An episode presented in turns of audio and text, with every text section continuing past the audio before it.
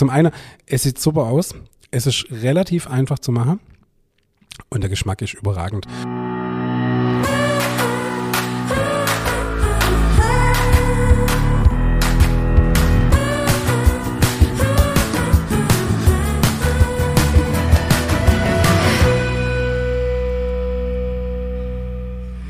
Hallo und herzlich willkommen zur neuen Folge Nachtschicht. Mein Name ist Ingmar Grimmer und mir gegenüber sitzt wie immer der wunderbare David Haas. Hallo lieber David. Hallo lieber Ingmar.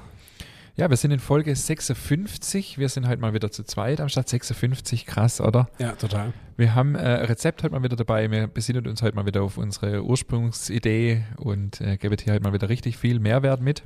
Schauen wir mal. Bevor es richtig losgeht, haben wir aber noch massig Punkte, äh, wo wir deutlich abschweifen können. Ja. Ähm, genau, David, erzähl mal, wie war, wie war deine Woche?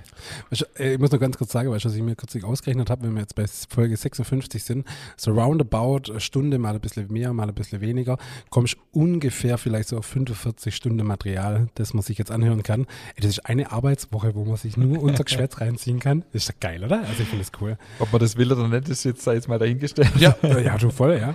Aber äh, cool. Ähm, du, meine Woche war super. Äh, wir sind gut reingestartet ins Jahr. Alles cool. Ich war die Woche bei einer richtigen Nachtschicht. Wir waren äh, in einer Bäckerei in Augsburg, eine größere Bäckerei, und haben da ähm, ein Ofenbeladersystem gefilmt. Äh, war mal ganz spannend, äh, das zu be, äh, beobachten und zu protokollieren. Äh, allerdings muss ich echt sagen, wir sind um 10 Uhr abends losgefahren, waren dann um 12 Uhr in der Bäckerei und haben bis morgens um halb sieben produziert. Ich bin für Nachtschicht einfach nicht gemacht. ich, war, ich, war, ich, war, der ganze Dienstag also völlig also, neben der Spur. Nur zum Verständnis quasi, ihr habt als, als Studio den Auftrag gehabt, äh, für eine Firma quasi dieses Beladersystem zu filmen. Es war Zufall, dass das jetzt eine Bäckerei war sozusagen. Genau, genau. Hat nichts mit Podcast ja. zu tun, aber nee. ihr habt das als, als VIA-Studios das gefilmt. Okay. Genau. Sechs genau. Stunden gefilmt, wie ein Belader äh, rein und raus fährt. Ja, und Fotos halt gemacht. Und wie habt ihr, also mal ganz blöd gefragt, mal ganz praktisch gefragt, am nächsten Tag, also war es ja wahrscheinlich nicht der Leute, ein Mitarbeiter hat dann am nächsten Tag frei gehabt, oder? Nee, wir beide. Also wir sind, äh, wir haben ganz normal geschafft, hier montags bis abends um, also ich war um 17 Uhr zu Hause, habe dann versucht, ein bisschen zu pennen, keine Chance. Ja. Nach zwei Stunden im Bett rumwälze bin ich aufgestanden und dachte mir, geht schon. Und dann sind wir um 10 Uhr wieder los. Und hast du einfach nicht bedacht, dass du nicht mehr 20 bist? Ja, nee, überhaupt nicht. Und das habe ich dann auch gemerkt. und dann waren wir am nächsten Morgen um halb zehn dann zu Hause wieder und dann habe ich einfach pennt bis mittags um halb drei oder so und bin aber den ganzen Tag rumgelaufen wie falsch also von dem her, der, der Job ist einfach knüppelhart. Oder beziehungsweise, wenn man es nicht gewohnt ist. Ja, ja, das muss man ganz klar sagen. Ja. Ganz klar. Ich hatte auch ein paar Nachtschichten die Woche. Ach, recht? ja, was war noch? Ähm, die erste Kolumne äh, war in der Zeitung. Äh, tatsächlich ist es so, dass das Haller Tagblatt ja eine, eine Genusskultur-Kolumne ähm, ermöglicht hat, wo jetzt 14-tägig eine Kolumne veröffentlichen darf, genau. Äh, also an alle regionale Hörer, äh, werdet Haller Tagblattkunde, bin jetzt freier Mitarbeiter. nee, also es war, äh, ja, hast du es gelesen? Ich habe es gelesen, ja, war gut. War super. Ich habe es von deiner Kollegin, habe ich jetzt nicht gelesen am Dienstag, mhm. weil, wie gesagt, da habe ich pennt, aber von dir habe ich es gelesen, ja, das war gut. Genau, die Woche war jetzt jemand anders, denkst du, bin ich wieder dran, das ist cool, das macht Spaß. Und vor allem, was, was ich spannend finde, ich habe jetzt die zweite schon geschrieben, ähm, über Thema Brotkultur. Ähm, du hast ja nur eine gewisse Zeichenzahl zur Verfügung und das, was du erzählen willst, plus ein bisschen Mehrwert für den Leser, dass es auch ja, sich wieder darauf freut und gern liest, ähm, das in die Zeichenzahl zu kriegen, das ist das, was spannend ist irgendwie, weil man schreibt dann, shit, dann ist mir zu viel, dann musst du dir wirklich überlegen, was ist wirklich wichtig an dem, was du sagen willst und das ist irgendwie die Herausforderung und macht Spaß. Ich komme ich komm übrigens direkt gerade vom, vom Online-Vortrag. Zum äh, Thema äh, Fachkräftemangel im Bäckerhandwerk. Und ich durfte einen Vortrag halten zum Thema Quereinsteiger für das Bäckerhandwerk gewinnen oder als Arbeitskräfte gewinnen. Ähm, ja, das sind ja viele draußen wahrscheinlich, die äh, Hobbybäcker sind, die das hören.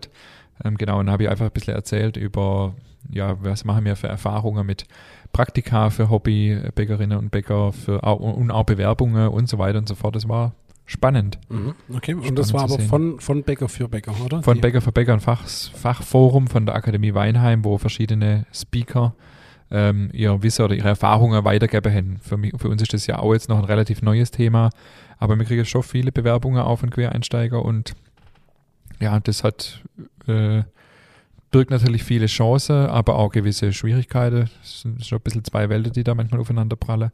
Genau, da habe ich so ein bisschen meine Erfahrungen weitergegeben und auch Sebastian Deuvel hat einen Vortrag halt zum Thema Kunde als Mitarbeitergewinner, war auch interessant. Also in unserer Branche tut sich einiges. Okay, cool, spannend. Und wie viele wie viel Zuhörer waren da? Äh, so 50 Bäckereien haben, also 50 Chefs haben sich angemeldet für diesen, für dieses Tagesforum. Genau, und mein Vortrag war eben nur eine halbe Stunde. Ist das ein deutschlandweites Phänomen, dass, dass sich so viele Quereinsteiger tummeln in der Bäckerei oder ist das tatsächlich jetzt einfach nur, vielleicht sind wir ja auch in so einer Blase, weil bei dir ist so und beim Sebastian ist so und äh, oder ist es schon so, dass es sich deutschlandweit viel passiert? Das ist eine sehr interessante Frage, das weiß ich gar nicht so genau. Mir ging es auch so, dass ich meine Erfahrungen hier heute weitergegeben habe und 50 ja äh, auch 50 Betriebe zugehört haben und ich habe dann auch ab und zu mal gesagt in meinem Vortrag, ich weiß gar nicht, wie es bei euch ist, weil das Phänomen ist noch relativ neu für mich zumindest. Ich glaube, bei anderen, wie jetzt beim Sebastian, ist das Phänomen schon etwas älter oder gibt es schon länger und mir hat es selber ja auch die Augen geöffnet, dieses Insta Live damals, wo es um die Meisterpflicht ging, ähm, zu sehen, wie viele das sind. Und ich weiß gar nicht, ob bei anderen auch so viele Bewerbungen kommen. Ich vermute aber eher nicht, weil natürlich die, ähm, also ich hatte jetzt zum Beispiel ein Forschungsgespräch mit jemandem aus Osnabrück, also das ist ja mega weit weg von uns, ähm, die einfach auch geschrieben hat, es ist nicht so einfach, ähm, eine Backstube zu finden mit den Werten, die auch alles selber machen, junges, sympathisches Team und so weiter und so fort. Es gibt ein gewisses Anspruchsdenke ja von den Quer, ich finde es eh immer blöd, so alle über einen Kamm zu scheren, aber es lässt sich schon so ein bisschen erkennen, die haben eine gewisse ja, Lebenserfahrung schon und auch ähm, ja, eine gewisse Vorstellung auch was Backen angeht, weil sie selber daheim backet und es ist gar nicht so einfach, da ähm, entsprechend passende Betriebe zu finden. Deswegen glaube ich nicht, dass es ein bundesweites Phänomen ist, aber ich glaube, dass es auch andere Bäckereien gibt, wo sich Quereinsteiger mhm. bewerben, ganz klar. Aber in welcher Bäckerei hat es sich nochmal beworben, weil du gerade jung und sympathisches Team Nein, Spaß. Bei, äh, ja. Nicht nee. bei der Bäckerei Hasenbiller. okay, der war gut. Ja, der war gut. Ich habe wenig laut ins Mikro gelacht, aber sorry, das, das ist das gerade noch. Schneiden wir sowieso raus. ähm, Nee, aber also klar, ich weiß, weil ich habe übrigens, da, da ja. muss ich direkt, sorry, muss ich nochmal ja. einhaken. Ich habe die ja. Folge von letzter Woche angehört, da hast du zum Franz Schmid gesagt, dass du gar niemanden kennst, der das Nachtbackverbot erlebt hat. Da habe ich gedacht, das müsste dein Vater doch auch wissen. Äh, ja, aber ich habe ihn noch nie aktiv danach gefragt. und der war nachts in der Kneipe. Richtig. Also nicht, nicht als äh, nicht, dass hier jetzt ein falsches Bild entsteht, sondern ähm, da, da ist eine Kneipe der, dabei. Da ist eine Kneipe dabei, er stand hinterm am, am Zapfhahn. Ja, genau, also mein Vater hat eine Kneipe. das, ist so, das ist so viel dazu. Ähm, Nee, aber ich habe kürzlich auch gedacht, weil äh, ich habe mich kürzlich auch mit, mit einem unterhalten und da ging es auch so ein bisschen drum, ähm, tatsächlich war es mein Vater und mein Vater hat gesagt so, also er glaubt, dass er die Renaissance der kleinen Handwerksbäckerei wieder äh, noch erleben wird. Da sage ich, du, das ist doch schon voll im Gange, ja. Und von dem her weiß ich jetzt nicht einfach, weil mir uns da jetzt so ein bisschen auch Instagram-mäßig halt, mir folgt Brotberichte, Brothek, äh, hier äh, Sebastian in Ding in Würzburg, weißt du, ob das nicht aus so eine kleine Blasebildung führt, dass man sich einfach nur in dem Bereich so ein bisschen, aber ich glaube schon, da ist deutschlandweit passiert da einiges. Ja. Ich glaube eher, dass die Blase ist, dass viele Bäckereien das nicht mitkriegen. Ja. Die leben in der Blase und ich glaube, dass es tatsächlich viele Bäckereien gibt, die gar nicht mitkriegen, was gerade passiert, weil das viel halt in den Social Media sich abspielt. Klar, in der Fachzeitschrift kommt es auch, also wer ein bisschen äh, am Puls der Zeit ist, kriegt es mit. Aber ich glaube, dass es tatsächlich viele gibt, die das nicht wirklich auf dem Schirm haben. Weil selbst mir ähm, oder selbst ich war ja überrascht, auch wie viele es gibt, die Gründe wollen. Und ähm, es gibt jetzt in Heilbronn übrigens ähm, 280 Grad, habe ich jetzt erst gesehen, die Tage. Äh, Brotmanufaktur. Ach, guck hin. Das habe ich überhaupt noch nicht gehört. Ich habe mir, glaube ich, sogar jetzt aufgemacht oder mache jetzt auf. Also keine Ahnung, wer das ist. Okay. Ähm, also da tut sich enorm viel. Okay, aber halt äh, im städtischen Bereich hauptsächlich erstmal. Ja, und in Unterminkheim. Was ich auch noch jetzt nee, noch nee, städtisch nee, nee, sehe. Ja, so, nee, ja. nee, nee, also äh, tatsächlich natürlich klar. Eher in Städte, ähm, ich sag mal, ja, ja. Ja. Also ich sag mal, ja. Ja, jetzt mal. ich sag mal ja. Ja, äh, ja. ja also ja. ich denke, äh, so Heilbronn plus, also mindestens so Heilbronn-Größe. Und dann natürlich klar in Städte. Würzburg, es sind alle so ungefähr die gleiche Größe, glaube Stuttgart, äh, ähm, Bonn, so, ich glaube, dass es jetzt auf dem Land noch weniger ist, wie immer. Wie, wie alle Trends äh, fängt es auf dem Land nicht an, sondern irgendwo in der Stadt. Ja, aber ist cool, dass da so eine Bewegung drin ist. Und ich fand, ich fand den Begriff der, die, die Renaissance der Handwerksbäcker fand ich richtig cool. Also ich finde es schön, wenn, also wenn man das tatsächlich so beschreiben kann. Weil Renaissance bedeutet äh, Wiedergeburt. Okay, wenn du das sagst. Kunstgeschichte, mein Freund. ja. Ich hatte in Kunst, ich, Hast du studiert oder was? nein, ich hatte aber in meiner Fotografeausbildung einen Bereich Kunstgeschichte. So, und da hatte mir alle Epochen durchgemacht und ich habe genau eine Epoche wirklich für die Prüfung gelernt und das war die Renaissance und ich konnte dir alles sagen. und es kam halt eine Epoche dran in der Ding, in der Prüfung und was kam dran? Die Renaissance. Ey, sauber geschrieben. Glück haben im Ey, aber richtig. So, ähm, wir hatten unseren ersten Genussabend. Ja, mega. Da können wir jetzt mal richtig ausholen. Und Werbung machen an dieser Stelle und zwar äh, und euch mal richtig die Nase lang machen, weil der nächste Genussabend ist ausgebucht. ja, Ach krass, wusste ich gar nicht. Ja. Okay, ja cool. Es kamen die Woche nochmal vier Anmeldungen rein für den äh, 2., 3. Februar, weiß grad gar nicht genau, also Anfang Februar. Äh, der ist ausgebucht. Die zwei Abende mit Michael Rebmann sind ausgebucht. Die Abende mit Alex Siegel sind zum Großteil ausgebucht. Der Barbecue-Abend ist schon lang ausgebucht. Ähm, genau, mit David und mir gibt es ja einige mehr Termine. Da gibt es noch Plätze, aber genau, im Februar ist schon direkt alles voll. Ähm, genau, erzähl mal, wie, wie, wie fandst du es? Wie, wie war's? Ich fand's, also ich, Hammer. Also ich war eine eineinhalb Stunden vorher da. Wir haben alles vorbereitet. Das war echt cool. Ich mag, ich mag bei sowas immer den, den, den Spirit, der davor so, so herrscht. So, hey, das und wie machen wir das? Okay, machen äh, das müssen wir noch vorbereiten und dann bereitet man alles vor. Und dann war es ja tatsächlich so, dass einfach die, die Gäste schon 20 Minuten früher da waren. Das hat jetzt ein bisschen unsere Vorbereitung crasht. Aber dann, ähm, wir waren gut vorbereitet, fand ich. Äh, wir hatten fünf Brotgänge. Ähm, die Leute waren alle interessiert, das Publikum war bunt durchgemischt. Also es waren wirklich junge Leute dabei, es war ein älteres Rentner-Ehepaar, glaube ich, dabei.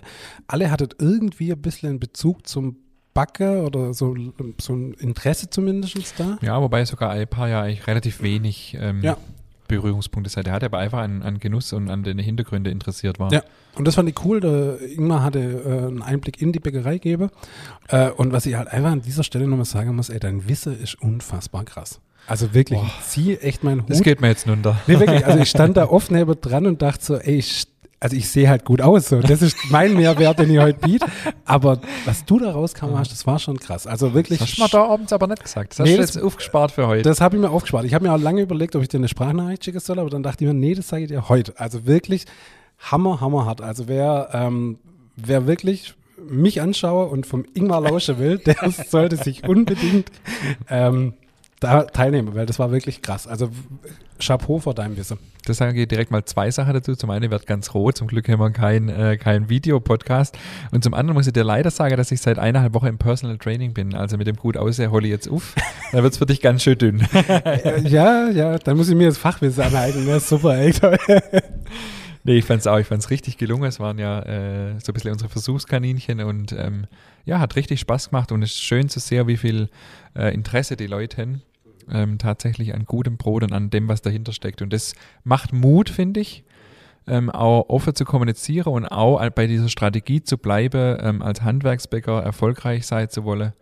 Das ist richtig, richtig cool gewesen, ja. Du, und ich muss auch echt sagen, ich fand's, ich fand's auch echt cool, dass gerade das junge Paar das sich einfach dafür interessiert hat, aber eigentlich so mit Baggern nicht wirklich was zu tun hatte, beziehungsweise ich war nachher noch einmal mit denen im Gespräch, die haben eigentlich noch gesagt, boah, ich habe echt Angst davor zum, zu Backer, ja, weil einfach, das klingt alles so wahnsinnig kompliziert, wo ich dann auch gesagt habe, ey, einfach mal anfangen, ja, das ist das Beste, was man machen kann. Aber ich finde es das cool, dass man es einfach sagt, so, hey, ähm, auch für uns als Paar machen wir sowas. Wir interessieren uns einfach und finde ich cool, Ja. wenn man sowas macht. Also, Absolut. Und ich fand auch das Rentner-Ehepaar total faszinierend, dass man mit 70 oder so, schätzungsweise ungefähr, sich da auf der Weg macht. Ähm, ja, zwei solche junge, junge Hüpfer hätte jetzt fast, obwohl sie jung sind wir gar nicht mehr. Nee, aber sich das, ja, da wirklich interessiert noch zu sein und offen zu sein, fand ich echt beeindruckend. Absolut, absolut. Nee, also war wirklich ein rundum schöner Abend. Ich bin auch wirklich beflügelt von dem Erlebnis heimgefahren. Das war echt cool und ich freue mich auch echt, dass in eineinhalb Wochen es schon wieder soweit ist und es weitergeht. Also echt cool. Äh, unsere, wir haben ja extra unsere Bäckerjacke dafür machen lassen und die, die sind jetzt in der Produktion. Also ich hoffe, die kommen noch pünktlich. Bei unserem Glück kommen sie wahrscheinlich donnerstags. Ist egal, wir haben noch ein paar Abende vor. ja, auf jeden Fall. Nee, aber es war wirklich rundum gelungen und ich fand es echt cool. Ja. Und ähm, nee, richtig schön. Macht richtig Spaß Ja. mit dir. Echt cool. Mein Holzofen ist gekommen. Ich wollte gerade sagen, ein Holzofen ist kommen. Ja? ja, ich habe es direkt rausgehauen. Ja, er steht in der Scheune verpackt. Ich habe überhaupt keine Zeit gehabt und äh, ja, unser, unser Haus ist noch so eine halbe Baustelle rundherum und ähm, er steht jetzt in der Scheune. Aber er ist da. Aber wie kriegst du denn von der Scheune dahin? Keine Ahnung. Den kannst du auch nicht mit einem Hufenwagen hinschieben. Nee, da brauche ich einen Radlader oder so. Das Problem ist, die Terrasse ist ja noch gar nicht fertig, wo er hin soll. Ah, okay, okay. Und ähm, ja, das wird noch spannend. Was wiegt das Teil? Was hat er gesagt? Ähm, 700 Kilo, glaube ich. Also die, die, Ja. die Palette. Ja, 10 Bäcker. Und Wir haben ja den Elektroofen schon mit vier Bäcker äh, Ja. von der Palette geklopft. Das war schon schwer genug und das waren, glaube ich, nur 300 Kilo. Ja, gut, 700 Kilo ist ja eine Ansage. Ja, cool, aber schön. Aber ähm, wa- wa- wann, wann willst du das erste Mal einheizen? Gut, es kommt jetzt drauf an, ähm, ich sag mal, handwerkermäßig ist es nicht so einfach. Erstens, wann kriegen wir unsere Terrasse fertig, wo er dann auch steht. Also klar, wäre es natürlich cool, sobald es ein wenig warm ist, irgendwie so Frühling, ähm, will ich den schon nutzen dann, weil er steht ja dann draußen auf jeden Fall. Ja, mach mal verbindlichen Termin, komm, dass man hier ein bisschen Druck aufbaut. Wir machen auf jeden Fall eine gemeinsame Backsession, würde ich sagen. ja, das sowieso. Das auf jeden Fall. Also du hast ja dein äh, bis dahin vielleicht auch und dann Ja, schauen wir mal. ja, nee, finde ich gut. Lass uns auf jeden Fall da weitermachen im Thema. Auf jeden Fall. Dann muss ich noch was erzählen und zwar, ähm, wir haben doch lang das Zukunftsbrot Backer, das backen wir immer noch. Weiß nicht, ob, du dir das, ob dir das überhaupt was sagt. Ja. Und da ist jetzt, das war ja eine Aktion, wo jetzt, ähm, wo dann immer 50 Cent oder so, weiß gar nicht mehr genau, oder ein Euro sogar pro Brot an die ähm, Initiative von Annette Fürst, also wirklich eine Privatinitiative, ähm, wo ein Mädcheninternat in Malawi gebaut werden sollte und das Internat ist am Wochenende eröffnet worden. Hast du es zufällig gesehen auf Ich hab's Facebook? gesehen, ja. Ich äh, folge ja jetzt mittlerweile auch der Akademie Weinheim Mhm. auf Instagram und da wurde es ja auch relativ publik gemacht. Richtig cool, ja. Also richtig cool, ja. Also, und ich fand auch das äh, Auto mit dem Kremers Backstubkleber in, in Somalia war es, glaube Das ich. war zufällig am gleichen Tag, ja. Auch richtig gut, ja. Also wirklich super. Also an der Stelle muss ich wirklich nochmal Werbung machen für, für diese Initiative. Googelt mal ähm, Bella Vista Boarding School. Da kann man auch Patenschaften übernehmen für solche äh, ja, Mädchen, die dann dort ins Internat gehen dürfen. Für 200 Euro im Jahr tägliches Essen, Schulgeld, ähm, Schuluniform äh, für 200 Euro Wahnsinn. im Jahr. Ist ein Witz. Das ist ein Witz, ja. Ja, kann jeder von uns normaler, also ja, der einigermaßen normal, äh, eine normale Lebenssituation hat, sage ich jetzt mal, glaube ich, kann sich, könnte sich das leisten und deswegen will ich hier an dieser Stelle appellieren. Wir werden auch als äh, Grimmers Backstub so eine Patenschaft übernehmen. Gibt auch noch eine größere Patenschaft für 800 Euro, schon eher so für Firmen gedacht, wo dann noch, ähm, das für die ältere Kinder, wo dann auch noch so ein bisschen äh, Wache und so dabei ist, weil es muss auch bewacht werden äh, nachts und so. Also da lohnt sich echt mal äh, zu googeln, zu gucken und äh, vielen Dank auch nochmal an dieser Stelle an die Familie Fürst, wo das wirklich eigentlich in Eigenarbeit die ganze Organisation aufgebaut hat. Und unser Logo, das ist nicht das Wichtigste, aber ist auch cool zu wissen, unser Logo hängt jetzt in Malawi Das ist cool, ja. an einem Mädcheninternat. Nice. Also coole Aktion, also wirklich toll. Ich finde es immer toll, wenn man sich für sowas einsetzt und sowas äh, möglich macht. Also wirklich toll. Ich war ja auch damals in, in Indien, wo ich da unterwegs war. Haben wir auch Schule besucht, die mit, äh, mit Mitteln, die wir hier in Deutschland klar gemacht haben, gebaut worden ist. Und äh, das war schon beeindruckend. Weißt und ihr, redet da ja wirklich von, von äh, im Verhältnis von Beträge, was denen einfach ein tausendmal besseres Leben ermöglicht. Und das ist einfach, ja, da wird es mir jetzt schon wieder ganz warm ums Herz. Das war, was ich da in der Woche erlebt habe, war Wahnsinn. Und ähm, das sowas verändert einen auch nachträ- äh, nachhaltig auf jeden Absolut. Ja. Glaube ich dir. Fall. So, du hast zwei Feedbacks mitgebracht, bevor jetzt hab, sentimental äh, zwei Schütteln wir uns kurz und werdet, äh, genau, und, und, und, und machen weiter. Ähm, zwei Feedbacks tatsächlich, genau, die ich hier jetzt mal direkt raushaue, und zwar vom Ruben. Ähm, Ruben äh, hat uns schon mal geschrieben und hat uns abermals geschrieben und hat zwei Fragen. Deswegen haben wir sie heute auch mitgebracht, diese E-Mail. Ähm, zum Thema Sauerteig. In eurem Buch lasst ihr den Sauerteig gern 24 Stunden gehen. Bei den Mengen kenne ich sonst eher 12 Stunden. Ist der dann nicht völlig überreif? ist die erste Frage, da gehe direkt mal drauf ein. Ja, jein, kann man so sehen und ist auch was dran. Ich erkläre es kurz. Ähm, eigentlich würde da 12 bis 16 Stunden wahrscheinlich ausreichen. Ich habe das im Nachhinein, muss ich sagen, vielleicht ein bisschen nicht so gut formuliert im Buch. Ähm, ja, mir, ja, wie fange ich an? Wir sprechen bei uns in der Bäckerei immer von 24 Stunden, wenn wir meinen von einem auf den anderen Tag. Oftmals sind es aber keine volle 24 Stunden. Das ist mal das Erste. Deswegen ist es bei uns so ein bisschen ein Begriff, der oft verwendet wird. Und ähm, genau auch in den Backversuchen habe ich gemerkt, 24 Stunden braucht es eigentlich nicht. Wir haben es dann aber klasse aufgrund der Tatsache, dass viele Sauerteige, die daheim verwendet werden, oft ja auch mal ein paar Tage im Kühlschrank stehen, nicht mehr ganz so aktiv sind. Und in der Erfahrung ist es daheim auch nicht so warm wie in der Backstube und so weiter und so fort. Äh, deswegen können die 24 Stunden durchaus mal ähm, gebraucht werden. Aber äh, ich sag mal so, die Zeiten, also Lutz Geisler hat mal einen guten Satz gesagt, Zeiten sind Schall und Rauch. letztendlich geht es darum, wann ist der Sauerteig reif. Aber natürlich weiß ich, man muss das ja irgendwie ein bisschen planen. Deswegen, mm, ja, da muss ich ein bisschen zugestehen, das haben wir vielleicht nicht so gut geschrieben. Man, also ich habe das im Buch schon auch irgendwo geschrieben, dass man die Zeit nicht hundertprozentig für voll nehmen kann, weil ja jeder Sauerteig so unterschiedlich ist, die Bedingungen sind anders und so weiter und so fort. Aber die 24 Stunden sind tendenziell wahrscheinlich ein Ticket zu lang. Ja, das muss ich, muss ich an dieser Stelle sagen. Ähm, eher mal ein bisschen äh, drauf gucken, halt, wann ist er reif und dann die Zeit halt merke, das ist wirklich auch von Sauerteig zu Sauerteig und von äh, Umgebung zu Umgebung einfach unterschiedlich.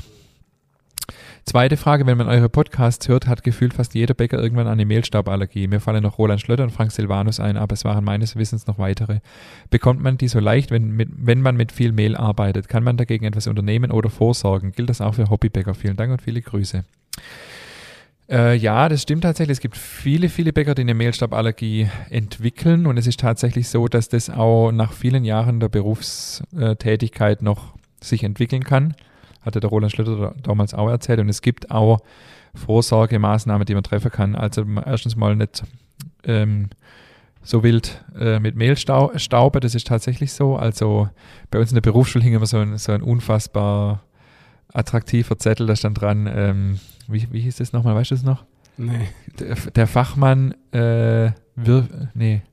Ach, auf jeden Fall, dass man halt darauf verzichten soll, das Mehl so mit so einem gekonnten mhm. Handwurf auf der Arbeitsfläche zu verteilen. Der Fachmann verreibt, stand da immer dran. Das habe ich noch im Kopf. Okay. Ja, also ja. Mehl quasi nicht so, wie wir es gerne machen, so mit einem coolen, gekonnten Schwung aus dem Handgelenk auf die Tischplatte verteile, dass sich eine hohe Staubentwicklung einfach äh, ergibt, sondern einfach sachte. Und was wir zum Beispiel im Geschäft auch machen, wir tun ganz viel mit Wasser portionieren. Also wir schmeißen unsere Teige alle mit Wasser raus im, zum Großteil und verwiege zum Teil auch mit Wasser, weil wir eh auch weiche Teige haben, ist das kein Problem.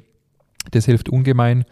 Ähm, es gibt noch andere Maßnahmen, die BG macht da auch Schulungen und so weiter, weil das tatsächlich ein großes Problem ist. Und ah, ich denke mal, im Hobbybäckerbereich ist das jetzt nicht das, das Riesenproblem, weil ihr ja nicht acht Stunden jetzt irgendwie am Tag mit Mehl umgeben seid. Ähm, jo, es gibt sogar ähm, behandeltes Mehl, das nennt sich, ähm, oh, mir fällt gerade der Name nicht ein, quasi Mehl, ähm, das thermisch behandelt wurde. Wie heißt es nochmal? Also HTM, hydrothermisch so behandeltes Mehl. So ein staubfreies So ein Mehl, staubarmes Mehl, das ja. gibt es tatsächlich auch, mhm. genau. Also das äh, verwendet auch viele Bereiche, das ist nichts Chemisches oder irgendwas, sondern das wird einfach, ähm, ja, es gibt verschiedene, entweder wird es mit Fett umwandelt, durch eine Besprühung oder ähm, es wird quasi schon mal vergleistert, also so eine Art vorvergleistertes Mehl, dass nicht mehr diese Staubentwicklung ist. Also es gibt es auch, da gibt es noch viele andere Sachen. Mhm. Ich hatte, äh, da wo ich gelernt habe, ähm, hatte mir auch das, das Hydro-Dings da Mehl, so, weil ähm, ich meine, dass mein Chef damals auch eine Mehlstauballergie hatte und relativ viele Absaugvorrichtungen da drin, dass es wirklich ähm, gerade hinter der Teigmacherei war so, ein, so eine Absaugung und äh, an jedem Arbeitstisch war auch so eine, so eine Leiste zum, zum so gut wie es geht schnell absauge, dass das, äh, die Staubentwicklung so wenig wie möglich ist. Und jetzt kommt die Story des Tages. Mein Bruder hat die Absauganlage beim Grundmüller damals installiert. Ach, guck hin. Ja, ja geil. Mein Bruder war eigentlich Kfz-Mechaniker ja. und wir waren gar nicht, wir haben ja gar nicht hier gewohnt. Äh, aber der hatte damals bei seinem Kumpel, der hatte diese Firma mit diesen Absaugungen, hat er halt jobbt. Mein Bruder war so ein bisschen so ein, ja, immer mal wieder einen anderen Job gehabt und das hat er mir mal erzählt, dass er schon mega viele Bäckereien gesehen hat, weil er überall diese Absauganlage, ich wusste das überhaupt nicht, mein Bruder ist äh, 12, 13 Jahre älter wie ich, ähm, äh, dass er diese Absauganlage oft in Bäckereien installiert hat, unter anderem beim Grundmüller in Schwäbisch Hall. Ja, witzig, cool. Dann haben wir ein Feedback vom Nick, vom Nick, genau, vom Nick. Ähm, und er schreibt was zu deinem äh, Thema Backofen, David. Ja. Du hattest ja äh, gefragt wegen dem Backofen. Also er schreibt ganz klar, kauft dir einen Mann, wenn es finanziell drin ist. Sie haben im letzten Jahr beim Hausumbau eine Küche eingebaut und ähm, das ist ja ganz andere Liga als andere Haushaltsbacköfen. Je nach Modell haben die Backöfen auch ein eigenes Dampfabzugsrohr, welches durch die Hauswand nach außen geführt wird. Das ist natürlich Premium. Dadurch, dass der Mannsofen absolut dampfdicht schließt, kann so überschüssiger Dampf direkt nach außen abgeführt werden. Lohnt sich sonst auf jeden Fall mal bei Manns direkt vorbeizuschauen. Die sind ja nicht weit weg. Können ja. wir mal hingehen, wenn, wenn wieder diese Backofentage sind. Ja. Aber pro Hausumbau melde dich gerne, wir können dir sicherlich die passende Planung anbieten. Genau. Also irgendwo scheint deine Kompetenz äh, im Bereich Küche äh, zu liegen, genau. Und zum Thema Risotto, ja, klar, einfach am nächsten Tag noch mal etwas Brühe zugeben. Er hat es ja davon, dass es am nächsten Tag relativ fest äh, war dann. Und zum Thema Papierzeitung, er ist generell absolut bei uns. Also Papierzeitung einfach Style-Faktor ohne Ende. Auf der anderen Seite sind die großen Zeitungen wie beispielsweise Die Zeit auch unfassbar nervig zu lesen, wenn sie einmal aufgefaltet waren. Wie soll man diesen Berg aus zerknittertem Papier jemals wieder zusammengelegt bekommen oder nochmal lesen? Da ist die Online-Variante mit App doch auch angenehmer. Argument, aber Papier sticht trotzdem. Absolut. Punkt. Meine Tochter äh, hat äh, aufgrund der Kolumne neulich aus Tagblatt in die Hand genommen und hat auch gesagt, warum ist das einfach eigentlich nicht aus einem großen Bogen gedruckt? Weil die äh, war auch leicht überfordert. Cool. Vielen Dank, lieber Nick, für das äh, tolle Feedback. Vielen Dank. Wir werden auf jeden Fall beim nächsten Wie sieht's aus mit OFA? Hast du was? Äh, nee, noch nicht. Noch aber du, wie gesagt, wir sind ja gerade in der Planung und das ja. hat jetzt auch keine Eile. Alles ich muss zum Thema Buch noch was raushauen, weil man es ja, gerade auf dem Buch hattet wegen dem Sauerteig. Ich habe tatsächlich äh, dieses Wochenende zum allerersten Mal seit Erscheinen des Buches mein Buch selber in die Hand genommen und gelesen. Okay. Interessant, ja. Ich habe äh, ja viele Bücher natürlich signiert und natürlich auch, wenn Rezeptfragen waren, immer wieder noch äh, geschlagen. Ich habe tatsächlich mir jetzt angehört, im Büro ein Buch liegen zu haben, weil ich kriege halt so viele Fragen zu Rezepten. Ich muss jedes Mal in den Laden auslaufen und gucken, wie, klar, ich kann es natürlich auch digital aufmachen, aber da bin ich wieder viel zu altmodisch dafür. Ich muss das auf Papier sehen, was ich da geschrieben habe und weiß es manchmal natürlich auch gar nicht mehr zu jedem einzelnen Rezept. Ähm, und habe mir, äh, konnte ganz lang nicht äh, das Buch in die Hand nehmen und die Geschichte und das Vorwort, also das, was ich tatsächlich so persönlich geschrieben habe, äh, lese, weil mir das emotional so äh, aufgewühlt hat und man sich ein Stück weit ja auch ähm, ja, transparent macht, sage ich mal, wenn man da über alles Mögliche schreibt, auch über Familie und so weiter und über persönliche Werte.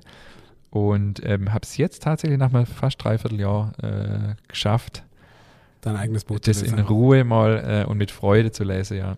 Krass. Das, das an dieser Stelle mal ähm, wie es uns Autoren so geht. also mich würde interessieren, als, also du hast mir die Story ja schon per, per Sprachnachricht geschickt, da dachte ich mir so, mich würde interessieren, ob das bei anderen Autoren auch so ist, dass die äh, ihre Geschichte abgeben und dann erstmal sagen, so, in zwei Jahren lese ich es mal wieder. Ob es ähm, Würde mich auch interessieren. Spannend, ja. also wirklich spannend. Ähm, aber tatsächlich ging es mir tatsächlich auch so. Ich habe jetzt erst angefangen, bewusst mit dem Buch zu arbeiten weil ich ja doch auch ziemlich in dem Prozess drin war und viele Fotos gemacht habe und dann haben wir es gestaltet und gemacht und tan und hin und her. Und ich habe es am Anfang immer nur so durchblättert, weißt du, so, ja, hier, das finde ich cool, das finde ich schön. Aber so richtig damit zu arbeiten, tue ich jetzt. Ja, weil ich finde auch, ähm, also so ging es mir, äh, du steckst so in dem Prozess drin und du weißt irgendwann nicht mehr, ist das eigentlich jetzt noch gut, was du da machst oder was du kannst nicht mehr, du bist zu nah dran. Und jetzt mit ein bisschen Abstand kann ich sagen, wow, das, das Bild ist toll. Die Rezeptauswahl, ich war total begeistert von unserer Rezeptauswahl, muss ich sagen, weil ich wirklich das auch teilweise, viele Rezepte werden ja backen in Gruppe, in Facebook-Gruppe, aber viele ja auch, also die meiste ja nett, die sieht man ja nie. Mhm. Äh, und wirklich, ach ja, das ist ja auch drin. Das war für mich so ein richtiges äh, Aha-Erlebnis tatsächlich. Es hört sich jetzt doof an, aber es ist so. Und mit ein bisschen Abstand kann ich es auch bewerten und sagen, okay, das und das ist gut, das und das hätte man vielleicht anders machen können. Aber die positive Botschaft ist, dass ich eigentlich eher positiv überrascht war, dass es doch eigentlich ein ganz gelungenes Erstlingswerk ja. ist. Auf jeden Fall. Und besser könnte man doch die, Umwand äh, die Umleitung gar nicht machen oder oh, die ja. Einleitung machen zu unserem heutigen Thema. Nicht abgesprochen. Überhaupt nicht. Denn wir haben das Kürbiskernbrot halt auf der Latte. Warum, David? Warum haben wir das halt auf der Liste? Erzähl. Also ich meine, ich habe dich irgendwann mal gefragt und sagst hey, hast du mir irgendein cooles Rezept für Sade? Und dann hast du mir drauf geschrieben, back doch mal das äh, Kürbiskernbrot im Buch, das ist ziemlich ähnlich an dem, was du dir vorstellst. Dann habe ich mir das angeguckt und dachte so, okay, das mache ich gleich. Und dann habe ich es letztes Wochenende backe und daraufhin haben wir gesagt, das ist doch ein Thema fürs Backbuch, weil das ist einfach ein Für überragend, äh, meine doch, weil das ist ein überragend krasses Rezept und das ist halt tatsächlich. Also ich habe es am Donnerstagabend habe ich mein Frühstück, mein Sauerteig und mein Vorteig angesetzt, habe es dann 24 Stunden später meinen Teig gemacht und also Freitagabends äh, hatte dann äh, paar Zeitverzögerungen, äh, weil meine Tochter nicht einschlafen konnte, weil ich sie ins Bett gebracht habe. Und dann wurde ich irgendwann ganz hippelig. Die Leiden eines Hobbybäckers. Und ich dachte so, scheiße, ja, die zwei Stunden sind rum, ich muss jetzt mein Brot aufschaffen. Und die labert und labert und ich dachte so, schlaf doch endlich echt. Äh, eine Stunde später konnte ich dann aufarbeiten. Und dann habe ich es nachts um halb zwölf, glaube ich, aus dem Ofen rausgezogen. Aber super, also hat alles funktioniert. Ähm, und also das Brot ist wirklich ein Brett. Ich habe dir schon per WhatsApp damals gefragt, äh, hätte nicht deine Frau das Brot aufschaffen können? nee, ich glaube eher nicht. nee, das mache ich dann doch lieber selber, aber ähm, das hat super funktioniert. Also und also zum einen, es sieht super aus, es ist relativ einfach zu machen. Und der Geschmack ist überragend. Und ich habe es, wie gesagt, am Freitagabend aus dem Ofen rausgezogen, Samstagmorgen angeschnitten und habe das tatsächlich bis gestern war Mittwoch gegessen. Und es funktioniert einwandfrei. Also es ist wirklich ein richtig, richtig gutes Rezept. Also lieber Ingwer, was du da entwickelt hast, Chapeau.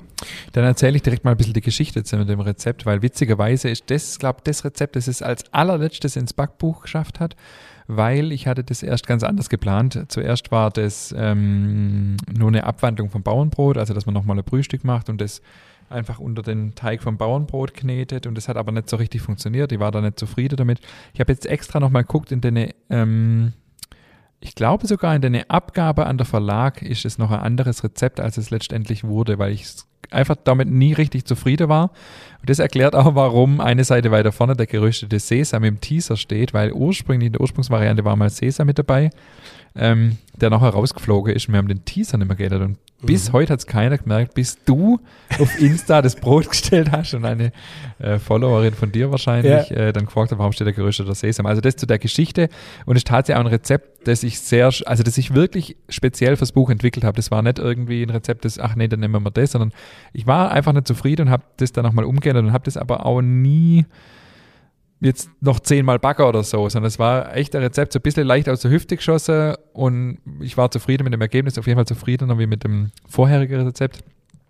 Und ich mir jetzt aufgefallen, dass es jetzt ein paar Mal ähm, schon Backer wurde, also in ein paar Gruppen und auch ähm, per WhatsApp habe ich einen Tag, glaube nach dir noch vom äh, vom entfernten Bekannten noch äh, WhatsApp kriegt, genau mit dem gleichen Brot. Und dann habe ich gesagt, okay, komm, das hauen wir jetzt mal hier in die, in die, in die in die nächste Folge Podcast. Es hat es auch definitiv verdient. Warum? Weil es ein wahnsinnig geiles Produkt ist. So, mal kurz, äh, dann gehen wir einfach mal kurz auf das Rezept ein, dass ihr daheim das auch wunderbar nachbacken könnt. Das Rezept Jupp. übrigens wird äh, auf unserer Homepage, David. Selbstverständlich, auf unserer neue, überarbeitete Homepage. Endlich haben wir es geschafft. Und die tatsächlich aktuell ist. Heute Morgen kam die Folge mit dem Franz raus. Die ist schon auf der Website. Foto fehlt noch vom Franz. Ja, Foto fehlt noch, aber das äh, liegt ja nicht an mir. Es fällt mir jetzt gerade wieder ein, dass ich mich da, glaube äh, nochmal melde. Ja, alles gut, aber wir sind äh, up to date und äh, von dem her werden auch die Rezepte direkt schön auf die Website ja. gepackt. Guckt es euch an, ich kann nur sagen, richtig gelungen. Der David hat jetzt die Folge wunderbar äh, sortiert. Man sieht immer oben rechts an, an einem kleinen Schriftzug, wo ein Rezept dabei ist. Man erkennt anhand vom Titelfoto, wenn ein Gast äh, in der Folge dabei ist. Also richtig, richtig gelungen. Äh, vielen Dank, lieber David, für diese Arbeit. Und genau, zum Rezept, das dann auch auf der Homepage zu finden sein wird. Ähm, genau, wir haben, äh, wir haben einen Sauerteig, wir haben einen Vorteig, wir haben ein Brühstück, die alle einen Tag vorher eingesetzt werden. Übrigens, hier steht 16 bis 24 Stunden Sauerteig. Also das ist so 16 Stunden. Müsste normal schon passen. Ich weiß jetzt gar nicht, ob es tatsächlich Rezepte gibt, wo ich komplett 24 Stunden Ruhezeit geschrieben habe. Ich glaube aber nicht. Ähm, genau, wir haben ein klassischer Roggersauerteig, wir haben ein, äh, ein Pulisch und wir haben ein Brühstück, wo auch noch ein bisschen Restbrotbrösel mit drin sind. Wer nicht weiß, was Restbrotbrösel sind, das ist getrocknetes Brot, das irgendwie übrig geblieben ist, das viel zu schade ist zum Wegschmeißen. Gott sei Dank wurde mein Weizenmisch äh, vorher nichts, weil das habe ich sauber trocknen lassen und habe das äh, verarbeitet. Ja, das ist immer gut, sowas dort zu haben. Also Restbrotbrösel ist für mich meine, ist meine Lieblingszutat und ja. auch unsere teuerste Zutat, weil der Trocknungsprozess wieder vermahlen, wieder einweichen, aber das lohnt sich definitiv. Ähm, genau, Weizenmehl, ähm, Kürbiskerne, Leinsamen, Wasser. Äh, Brühstück funktioniert immer, indem man Wasser aufkocht und die Zutaten überbrüht. Ich habe in der Vorbereitung die Folge gesehen, ich habe da nicht geschrieben, dass man es umrührt. Macht natürlich Sinn, die ganze Pampe auch umzurühren, damit das Mehl sich ein bisschen auflöst oder ja, vergleichern kann. Und dann einfach kalt stellen. Genau, dann der Teig. Ähm, genau, 120,5 Gramm Vorteig. Äh, ergibt sich natürlich aus dem halben Gramm Hefe im Vorteig. Ähm, genau. Und letztendlich dann nur noch Weizenmehl, Roggenmehl, Salz, Hefe, Wasser. Es ist im Prinzip ein Weizenmischbrot mit Saaten äh, letztendlich und eine unglaublich gute Frischhaltung, eben durch das Brühstück, durch die Restbrotbrösel, durch den Sauerteig, aber hauptsächlich durchs Brühstück. Mhm. Und ähm, genau, David, erzähl mir noch kurz was zu den Leinsamen. Was ist dir passiert beim Rezept? Ja, mir ging es nämlich so, ich, ich, ich dachte, ich habe eine Leinsamen daheim. Natürlich habe ich noch eine Leinsamen daheim. Und äh, ich habe ja so eine Bäckerkiste. Okay. Und, äh, und da sind alle meine Zutaten drin und alles mögliche. Das ist so ein Bäckerkorb? Nein, das ja, ist so, das oh. ist so, nein, das ist so eine, so eine bisschen, äh, ja, so eine, so eine Kiste. So halt eine Autoklappkiste. Nein, das ist so eine, so eine Plastikkiste.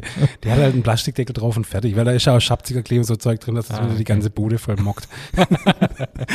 und, äh, auf jeden Fall, ähm, und ich gucke die ganzen Dinge und denke, sag mal, ich habe keine Leinsamen mehr, das kann wohl nicht wahr sein.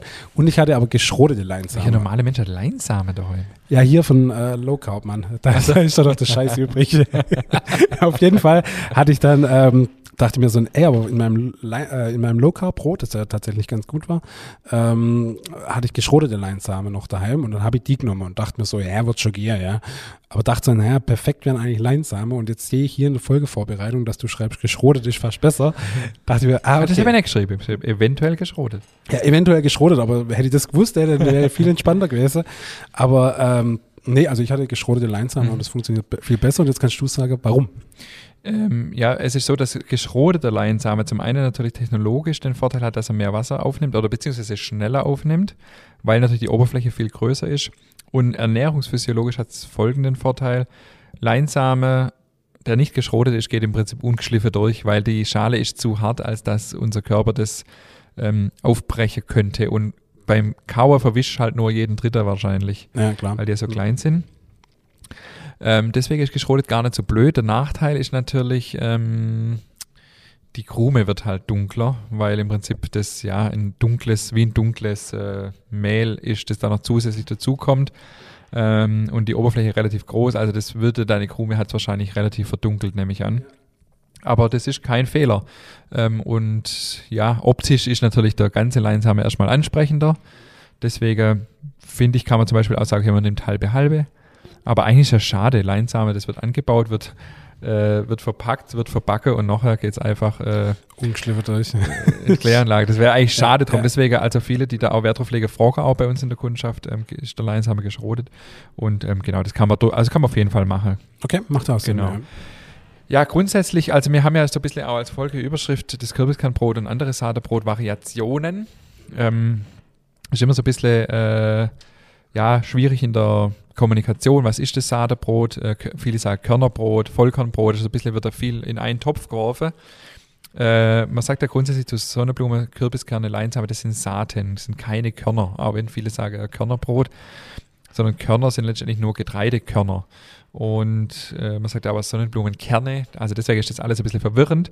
Genau, das Sadebrot ist letztendlich meistens ein Mischbrot oder auch, kann auch Vollkornbrot natürlich sein, wo eben eingeweichte, eingeweichte geröstete Sade in irgendeiner Form dazu kommen, sage ich mal. Und ähm, grundsätzlich, das gilt jetzt für alle Sadebrote, empfehle ich einfach Sade immer vorher anzurösten. Also Leinsamen jetzt nicht unbedingt, aber Kürbiskerne, Sonnenblumenkerne, weil natürlich das Aroma, ich hoffe, du hast das auch gemacht. Nein. Steht doch im Buch. Steht in dem Buch. Ach, sicher. Ich gucke nachher nach. ähm, also empfehle ich einfach. Klar, geht auch ohne, wenn man gute Kürbiskerne hat, aber die Gefahr, erstens bei Kürbiskerne, Kürbiskerne an sich ist eh nochmal fast eine eigene Folge, ähm, ist halt, wenn es keine so gute Kürbiskerne sind, die mm, schmecken manchmal so leicht ranzig, muffig ein bisschen. Wenn es gute sind, geht es auch so. Aber ich empfehle es einfach, weil das äh, muss nicht arg sein, aber so ein bisschen in einer unbeschichteten Pfanne oder auch in einer Resthitze vom Ofen und Sonnenblumenkerne würde ich sowieso immer empfehlen und einweichen. Also sprich.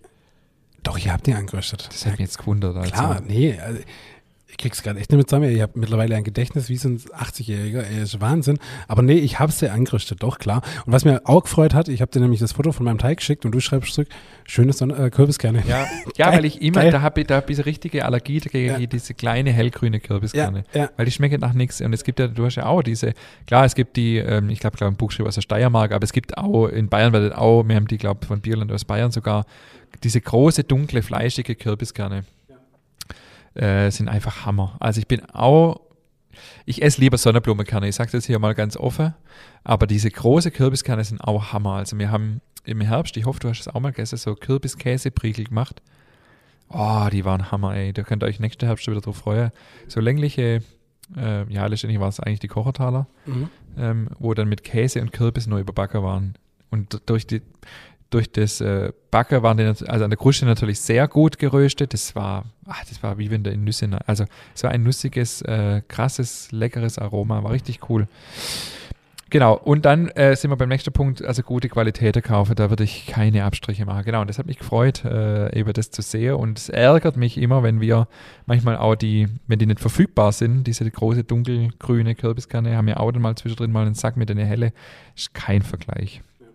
Genau, Lions haben eventuell geschrotet, haben wir gerade schon gehabt. Nicht übertreiben. Also so 15 bis 30 Prozent ist der Spielraum, in dem man sich bewegen kann, aufs Mehl gerechnet, einfach Sahne ins Brot dazuzugeben und dann ist erlaubt, was schmeckt. Also probiert einfach mal aus. Ähm, Bei der Wassermenge beim Brühe- oder Quellstück muss man aufpassen. Leinsamen nimmt sehr viel Wasser auf, während Kürbis gerne relativ wenig aufnimmt. Da muss man einfach sich auch ein bisschen rantasten oder mal googeln. Wie gesagt, Leinsamen locker das Doppelte bis zweieinhalbfache. Kürbis kann eher nur die halbe Menge äh, vom Eigengewicht an Wasser, was die aufnimmt. Aber empfiehlt sich einfach das einzuweichen, damit nachher nicht ähm, die Feuchtigkeit aus dem fertigen Brot gezogen wird. Perfekt. Und bevor wir jetzt über das Rezept so drüber stolpern, wir haben den Teig gemacht, lass den zwei Stunden liegen. Richtig, genau. Danach wurde aufgearbeitet. Oh ja, sind wir voll übersprungen. Voll übersprungen, ist mir gerade immer noch aufgefallen. Dann lassen wir das Richtig. äh, Also, aufgearbeitete genau, Brot Teigruhe 120 Minuten, ist auch Ja. ja. dann eine Stunde liegen lassen und dann bei 230 Grad fallend auf 200 mit Schwadebagger für 55 Minuten. Nach Ja. 10, 10 Minuten die Ofenklappe aufmachen. Ja. Nicht, dass man das vergessen. Äh, und das funktioniert hervorragend. Und das wiederum ist jetzt wieder die perfekte Überleitung zu unserem nächsten Punkt und zwar das Thema Schwaden. Hatte man ja vor zwei Wochen nochmal ähm, diskutiert oder du hast ja da gesagt, du bist wieder weggekommen von den Steine. Wir haben noch äh, eine Meldung von unserer Zuhörerschaft, von unserem lieben Christoph, der auch hier schon zu Gast war. Ähm, und zwar schreibt er ähm, etwas klugscheißen zum Thema Schwade im Haushaltsofen, aber wir sind darauf angewiesen, weil ich back nie im Haushaltsofen. Deswegen vielen Dank, lieber Christoph. Ich benutze seit langem eine Metallschale mit Lavasteinen, aber wichtig ist da nicht zu viele zu nehmen. Ich habe mir mal ausgerechnet, wie schwer die Schale mit den Steinen sein muss. Um 50 bis 60 Milliliter Wasser, a 20 Grad zu verdampfen, in Klammer ergibt 85 bis 100 Liter Dampf, benötigt man ca. 1400 bis 1500 Gramm 250 Grad heiße Masse. Das heißt, schwerer sollte die Schwadenschale inklusive Steine nicht sein. Der große Vorteil zum Blech ist die riesige Oberfläche der Steine. Dadurch verdampft das Wasser viel schneller. Klar, also nur Blech unter Nei, das reicht natürlich nicht aus. Ähm, vielen Dank, äh, Christoph, dass du das mal berechnet hast. Also zwei, drei Kilo äh, habe ich immer so gelesen. Also wohl reiche die 1500 Gramm. Schwerer soll es nicht sein. Du hattest, glaube ich, damals gesagt, du nimmst die Steine nicht mehr, weil. Äh, Weil es zu viel war. Also ich hatte Okay, auch. also einfach ich, weniger Steine. Ich dann. hatte da ein ganzes Sack reingeschmissen in so, in so ein tiefes Blech, ja. Ach so, ja, Und, okay. ey, das war einfach viel zu viel, Okay, klar. also weniger, okay, 1,5 Kilo, also das mal so als Richtwert von jemand sehr Erfahrenes zu dem Thema. Noch zum Thema Öfen. David und dich. Ich backe jetzt in meiner Kursbackstube seit über vier Jahren in Nefföfen, jeweils mit Backstahl und Schwadenschale und bin sehr zufrieden. Keinerlei Probleme bisher. Die sind dicht und schaffen locker 270 Grad. Steht auf meiner Liste, tatsächlich. Neff. Ha- Habe ich mir schon angeschaut, äh, sieht echt gut aus. Und ich muss noch mal sagen, der lieber Christoph, der hast deinen Doktortitel wirklich verdient, wenn du dir das so ausrechnest mit den Lavasteinen. Also wirklich Absolut. echt cool. Und äh, ich glaube, ich werde das einfach nochmal wieder versuchen. Ja. Ja. Also wirklich cool. Dann haben wir, äh, last but not least, ich habe nochmal ein Feedback dabei, David. Und zwar ähm, ist das, geht es ein bisschen aus der Reihe von dem lieben Jan. Und der Jan kriegt deshalb hier noch einen äh, besonderen Platz mit Feedback, weil der Jan, der Jan hat unser Päckchen geschickt. Und äh, an dieser Stelle haben wir gesagt, wer unser Päckchen schickt, der kommt auch mal noch, äh, wird auch noch im Podcast erwähnt. Kommt drauf an, was drin ist. Kommt drauf an, was drin Also hier so ein bisschen, äh, ja, schickt mal Päckchen, nee, Spaß beiseite. Ähm, genau, der- der, der Jan hat uns tatsächlich ein Päckchen geschickt äh, mit, äh, mit Leberwurst, mit, äh, also selber gemacht, alles Leberwurst, äh, äh, wie heißt es, Pfefferbeißer, Pfefferbeißer. ähm, getrocknete Schweinelende. Irgendein Filet hatte ich. Nee, nee, kein Schweinelende, Schweinefilet. getrocknetes äh, Filet, gell? Oder Ri- Rinderfilet? oder Geräuchert, geräuchert. geräuchertes Ja, Rinderfilet. Ja.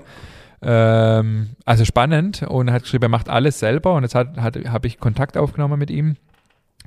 Und ähm, genau, er hat uns relativ ausführlich zurückgeschrieben. Das will ich einfach hier kurz an dieser Stelle noch ähm, erwähnen. Er hat äh, alles selber gemacht und hat ähm, von seinem Vater mitgekriegt äh, in der Gastronomie und hat, hat während der Schule und Studium sein Geld verdient in der Gastronomie.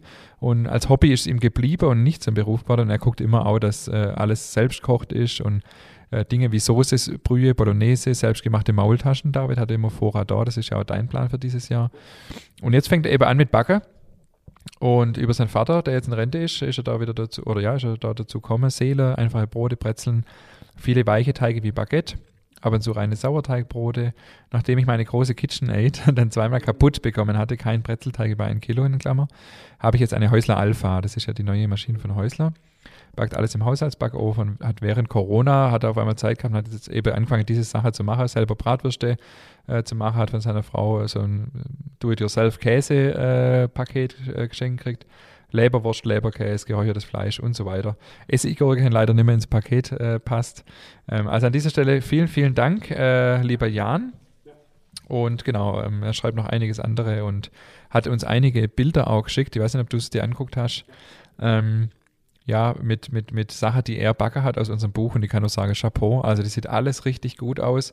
Ähm, die Baguette, ja, die ist noch ein bisschen, äh, also sehen auch gut aus, da äh, ist der Ausbau noch nicht so schön, aber sonst, also toll, also wirklich großes Kino, was er da backt. Ähm, ja, und witzigerweise wohnt, äh, arbeitet er als Steuerberater in Augsburg, Ach, ums Eck von dem schlechter Pizzaautomat. Also hier schließt sich der Kreis wieder. Und ähm, genau, also vielen Dank, äh, lieber Jan, für dieses tolle Feedback.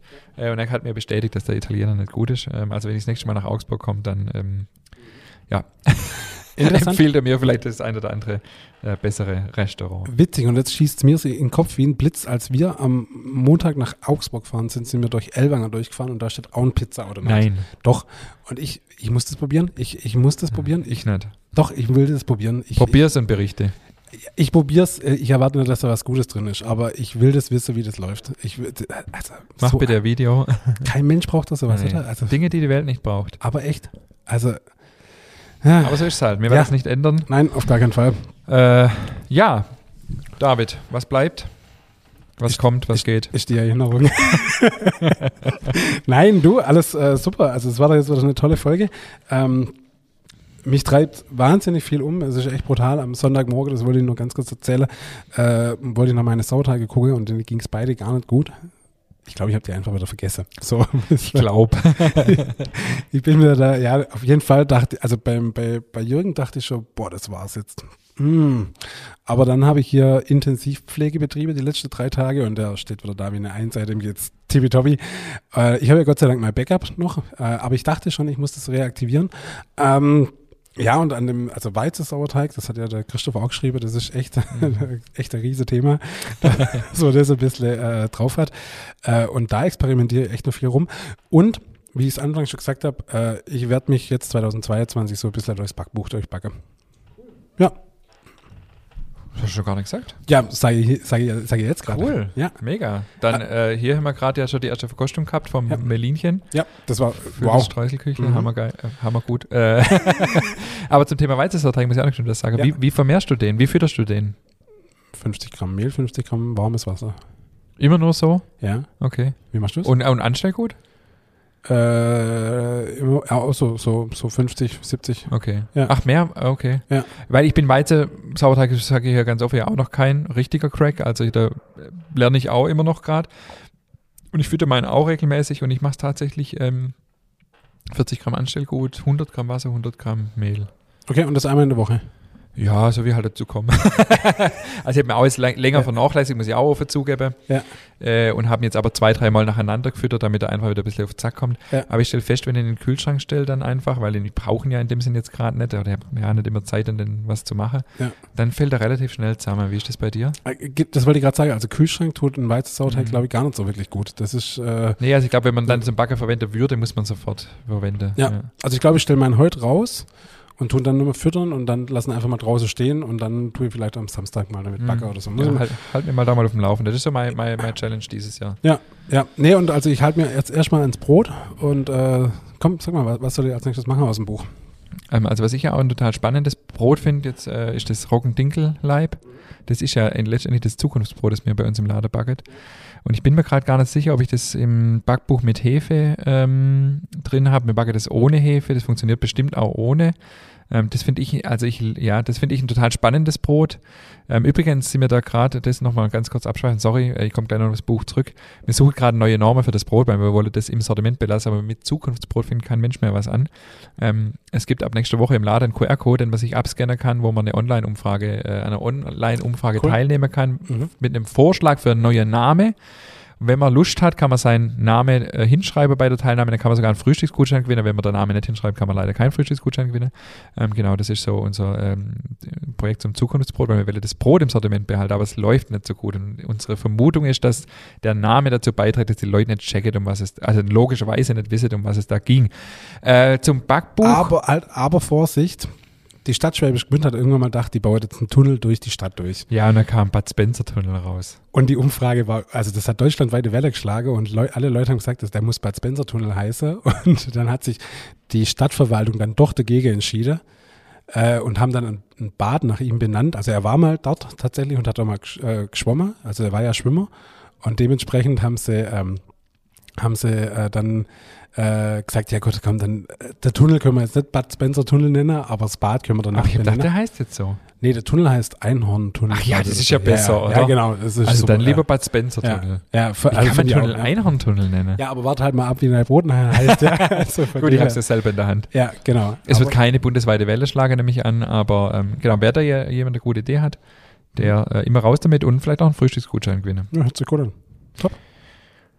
Mach mal einen Knopf.